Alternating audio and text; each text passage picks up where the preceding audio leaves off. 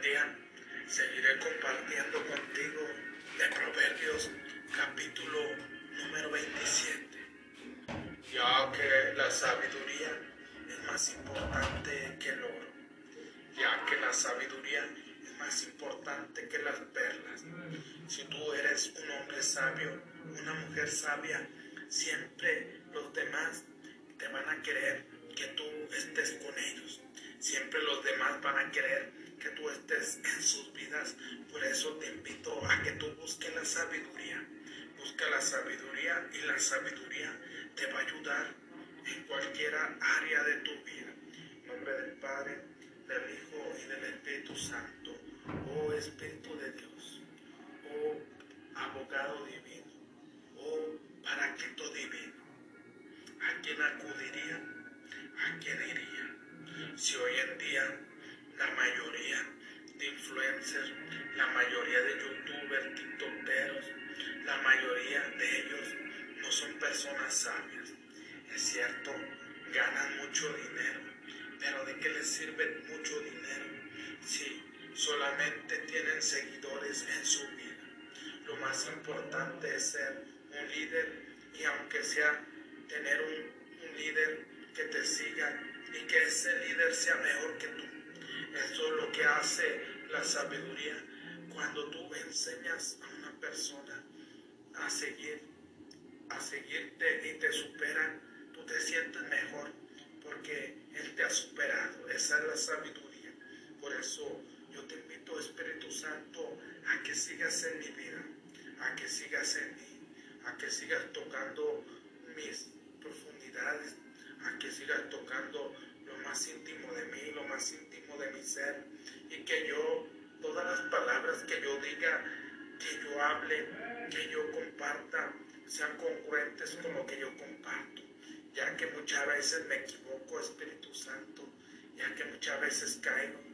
Por eso yo te pido que cada vez esas caídas, que cada vez esas equivocaciones, a través de tu sabiduría, sabiduría vayan disminuyendo. Y yo sé que van disminuyendo, Espíritu Santo. Por eso yo me pongo delante de ti y pido que tú envíes tu Espíritu Santo a todas las personas que van a escuchar este proverbio, a todas las personas que van a escuchar este capítulo número 27 para que tú les eh, des la sabiduría, para que ellos empiecen a buscar la sabiduría que construye y no la sabiduría que destruye.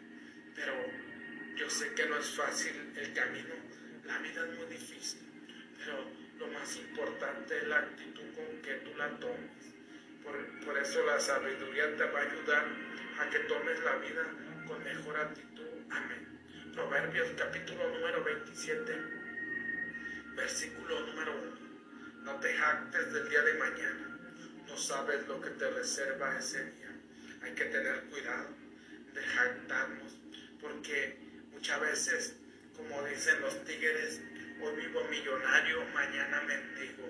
Y es cierto, cuando traemos dinero, queremos acabarnos el mundo, queremos acabarnos todo el dinero en un día, pero nos jactamos, nos llenamos quizás de comida, de cosas, de cerveza, pero ya el otro día recordamos que nos gastamos todo el dinero y no dejamos para otros días. En el versículo número 2, otro puede hacer tu elogio, pero no tú. Otro hablará, no tú. Hay que tener cuidado también con pensar que nosotros somos los que hacemos los milagros, porque nosotros no hacemos nada. Es Dios a través de nosotros el que hace el milagro.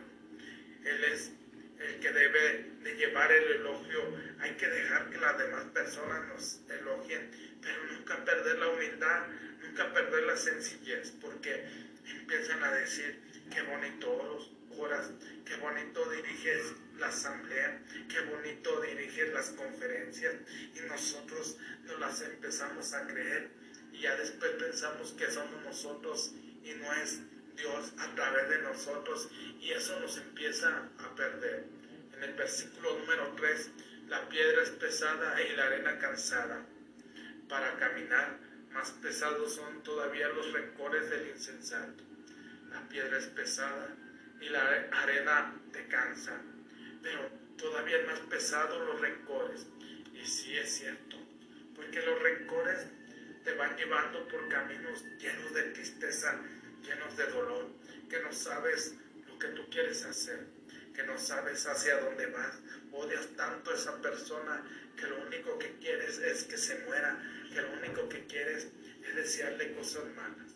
Pero al desearle eso, te lo estás deseando a ti mismo.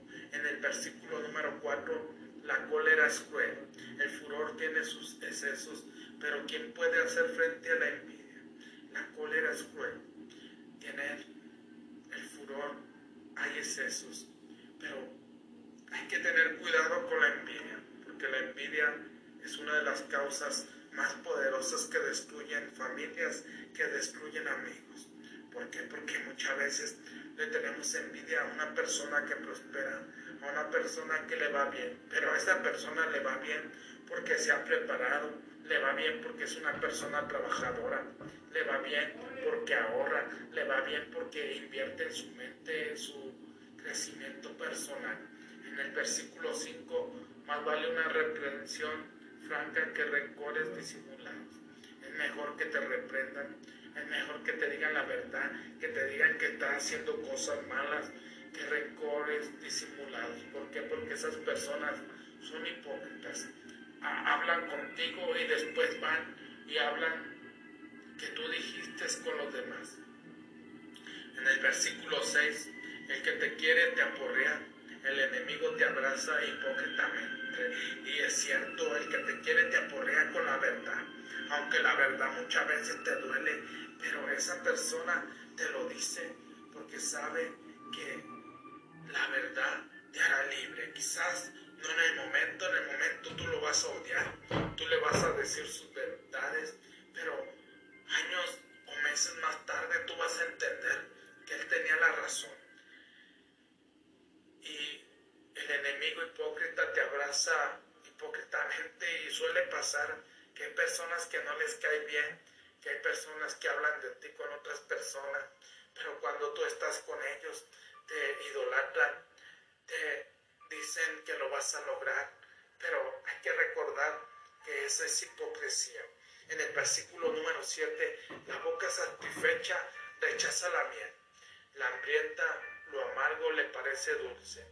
La boca satisfecha rechaza la miel porque porque no necesita más. Cuando tú eres una persona que constantemente está trabajando en ti, que busca lo mejor para su familia, que busca lo mejor para sus hijos, para sus amigos y le desea el bien a sus enemigos, entonces no necesita la miel. En cambio, la hambrienta, lo amargo le parece dulce, ¿por qué? Porque solamente quiere comer algo, porque solamente quiere saciar esa hambre quizás de días que la han llevado a ir muriendo lentamente. En el versículo 8, como un ave que vuela errante lejos de su nido, así es el hombre que anda lejos de su hogar, como un ave, ave que vuela errante. Y muchas veces esto es cierto. Hay personajes que no están en su ciudad, pero andan en otra ciudad buscando amoríos, anda en otro país buscando amoríos y entonces ya cuando regresa a su hogar o a su hogar o resulta que su esposa lo engañó con otro y él regresa y aparte se gastó todo el dinero. Por eso hay que tener cuidado y recordar que la pobreza está aquí, la pobreza está en tu mente. En el versículo número 9, el aceite y los perfumes alegran el corazón, la dulzura de la amistad reconforta el alma. La amistad es muy más importante. Personas que son tus amigos, que cuando tú estás enfermo, que no solamente en momentos difíciles están contigo, sino en momentos buenos también. Esos personajes que son más que tus amigos, son los que te alegran el corazón, son los que te reconfortan tu alma. ¿Por qué? Porque te dicen no solamente con palabras, sino te lo demuestran con hechos que en verdad son tus amigos y que en verdad, a pesar de las adversidades, van a estar contigo en las buenas y malas. En el versículo 10, no renuncies a tu amigo ni al amigo de tu padre.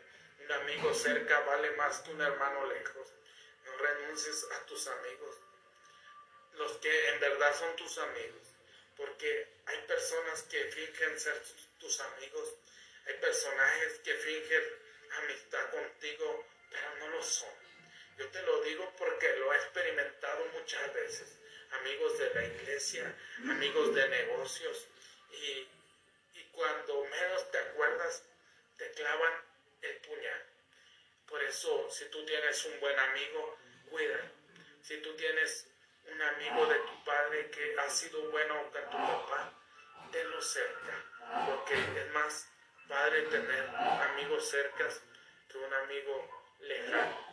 En el versículo 11, Hijo mío, hazte sabio y me darás alegría, así tendré que responder al que me insulta. Por eso siempre busca la sabiduría, siempre busca saber las cosas buenas y no solamente saber las cosas buenas, porque, porque hay mucha gente sabia, pero hay mucha gente sabia que no pone su sabiduría en práctica. Lo más importante es, si yo sé algo, ponerlo en práctica y gracias a eso me haré más sabio. Y entonces me daré cuenta si en verdad estoy cambiando vidas, si en verdad estoy agregando valor a los demás y así tus familiares tendrán la oportunidad de presumir con los demás que tú eres un hombre, una mujer sabia. En el versículo número 12, el hombre cuidadoso advierte el peligro y se pone a salvo. Los ingenuos siguen adelante y lo pagan. El hombre cuidadoso siempre va a estar buscando protegerse y proteger a su familia del peligro, pero en cambio los ingenuos piensan que ellos lo pueden todo, que, que ellos pueden hacer frente y desgraciadamente pagan su ingenuidad. En el versículo 13, quítale su manto porque sirvió de aval a otro, cóbrale la deuda de un extraño. Como ya te he venido diciendo, ten cuidado de a quién ayudas, ten cuidado de quién vas de aval, porque recuerda que somos lobos muchas veces con disfraces de humanos, que cuando una persona nos presta dinero, cuando nos ayuda, entonces sí le clavamos el puñal. Entonces sí, el personaje que él le debe nos va a cobrar y nos va a quitar todo por tontos, todos por ignorantes, todos por haber ayudado a una persona que no necesitaba de tu ayuda. En el versículo 14, si uno decía el bien, su vecino, si uno decía el bien a su vecino decía el mal. Por eso muchas veces esto quiere decir que es cierto, muchas veces, yo te amo, vecino, te quiero, delante de todo mundo, pero solamente fingimos, solamente somos hipócritas y quizás le estamos deseando el mal a esa persona. En el versículo 15, gotera continua todo a lo largo de un día de lluvia, así la mujer peleadora. Gotera continua a lo largo de un día. Por eso, mujeres, tengan cuidado. No ganan nada, hombres no ganan nada con estar peleando con su pareja, no ganan nada con estar peleando de todo. Lo más importante es sentarse, uno se calla y el otro grita o el otro lo escucha y el otro habla. ¿Por qué? Porque constantemente se la pasan peleando y no llegan a buenos términos. La mujer grita, el hombre grita y se la pasan peleando diariamente. En el versículo número 16, dominarla sería como coger el viento o tomar el aceite de la mano. Ten cuidado, hombre, porque no puedes dominar a una mujer así. Como te he dicho, Agresión genera agresión y lo más importante es tratarla mejor, demostrarle en verdad que la amas, escucharla y ayudarla a que si necesita ayuda psicológica, ayuda profesional, que le ayuden mejor. El fierro abusa el fierro, uno se afina en contacto con el prójimo. Padre, cuando tú te vas afinando, cuando tu prójimo quiere estar contigo, si tu prójimo o si tu empleado o si la persona que tienes a tu cargo no quiere estar contigo, ten cuidado porque algo estás haciendo mal. En el versículo 18, el que cultiva a la higuera comerá de su fruto, el que cuida de su patrón recibirá un anticipo, el que cuida del durazno, el que cuida de cualquier fruto comerá, el que cuida a su patrón, el que no le roba, créeme que ese personaje va a estar agradecido contigo y una vez que ya fallezca, él te heredará todo. Así conocí una historia de la prima de un cuñado que ella cuidaba a su patrona, ella la llevaba para todos lados y gracias a eso ella le dejó la casa, le dejó toda la casa, le dejó todos los muebles y esta persona no le dejó nada a los hijos. ¿Por qué? Porque la persona que le hacía el servicio era la, la que la cuidaba. En el versículo número 19, las caras no se aparecen, no se parecen y mucho menos los corazones. Las caras no se parecen, aunque a veces tenemos nuestro doble. Somos diferentes. Cuando tienes un buen corazón, la gente se da cuenta. Cuando eres una persona servicial, que te importa servir a los demás, la gente se da cuenta que tú eres diferente. En el versículo 20, la muerte y el mundo de abajo nunca están satisfechos. Lo mismo el deseo humano. La muerte y el mundo y el deseo humano nunca están satisfechos, siempre quieren más, siempre anhelan más, siempre buscan más. En el versículo número 21 se prueba la plata en el fuego, se coloca el oro en el crisol, cada uno debe probar a los que adulan. Por eso hay que probar a los que tú adulas, hay que probar a las personas que en verdad dicen que son tus amigos, que en verdad dicen que van a estar contigo para siempre y te vas a dar cuenta que no es así que solamente son contados los que en verdad van a estar al término de tu vida. En el versículo número 22, podrían moler al tonto en un montero, pero su estupidez no lo dejaría. Podrían moler al tonto, quisieras cambiarle su mente, pero créeme que su tonterez, su estupidez, nunca lo dejará. ¿Por qué? Porque él seguirá en lo mismo, él hará lo mismo. Y entonces te darás cuenta que solamente has perdido tu tiempo. No pierdas tu tiempo con esa gente y sigue adelante. En el versículo número 23, infórmate bien del estado de tu rebaño, cuida tu ganado, infórmate bien de tus bienes, cuida tu dinero. Siempre está al tanto de cuánto dinero tienes en el banco, de cuánto dinero tienes en tu casa. ¿Por qué? Porque cuando menos buscamos nuestro dinero, resulta que ya falta dinero o que el banco te ha robado tu dinero. En el versículo número 24, porque la riqueza no es eterna y las reservas no duran generaciones, porque la riqueza no es eterna. Nada de lo que tenemos aquí, nada de lo que traemos nos vamos a llevar. Es cierto, es una gran bendición que tú seas próspero, que tú seas un gran personaje, pero hay que cuidar mejor nuestro corazón, hay que cuidar nuestra mente y si tenemos dinero, poder ayudar a alguien más y esa persona ayudar a alguien más y eso se convierte en una cadena de favores y cuando recordemos entonces entenderemos que todo ha sido para nuestro mejor bien. El versículo número 25 cuando se ha cortado la hierba y aparecen los brotes, amontona el pasto en el monte. Cuando has cortado, cuando has quitado toda la cizaña de tu vida, cuando te vas alejado de esos personajes, llegan más a tu vida, pero ya sabes, ya tienes la fórmula de quitártelos de encima. En el versículo 26, tendrás corderos para vestirte, cabritos para pagar tu campo. Si tú eres una persona honesta, honrada, tendrás todo lo que tú aspiras, todo lo que Dios aspira de ti, todos los sueños que Él te ha dado, Él te los concederá. Y entonces tendrás todo para pagar tus servicios básicos, para pagar a los demás, para ayudarle a tu familia, para ayudarle a amigos cuando pasen por momentos difíciles. En el versículo 27 leche de cabra suficiente para que te alimentes tú y mantengas a tus sirvientes. La abundancia de Dios, la prosperidad de Dios es suficiente. Todo lo que Él da, lo da sin esperar nada en cambio.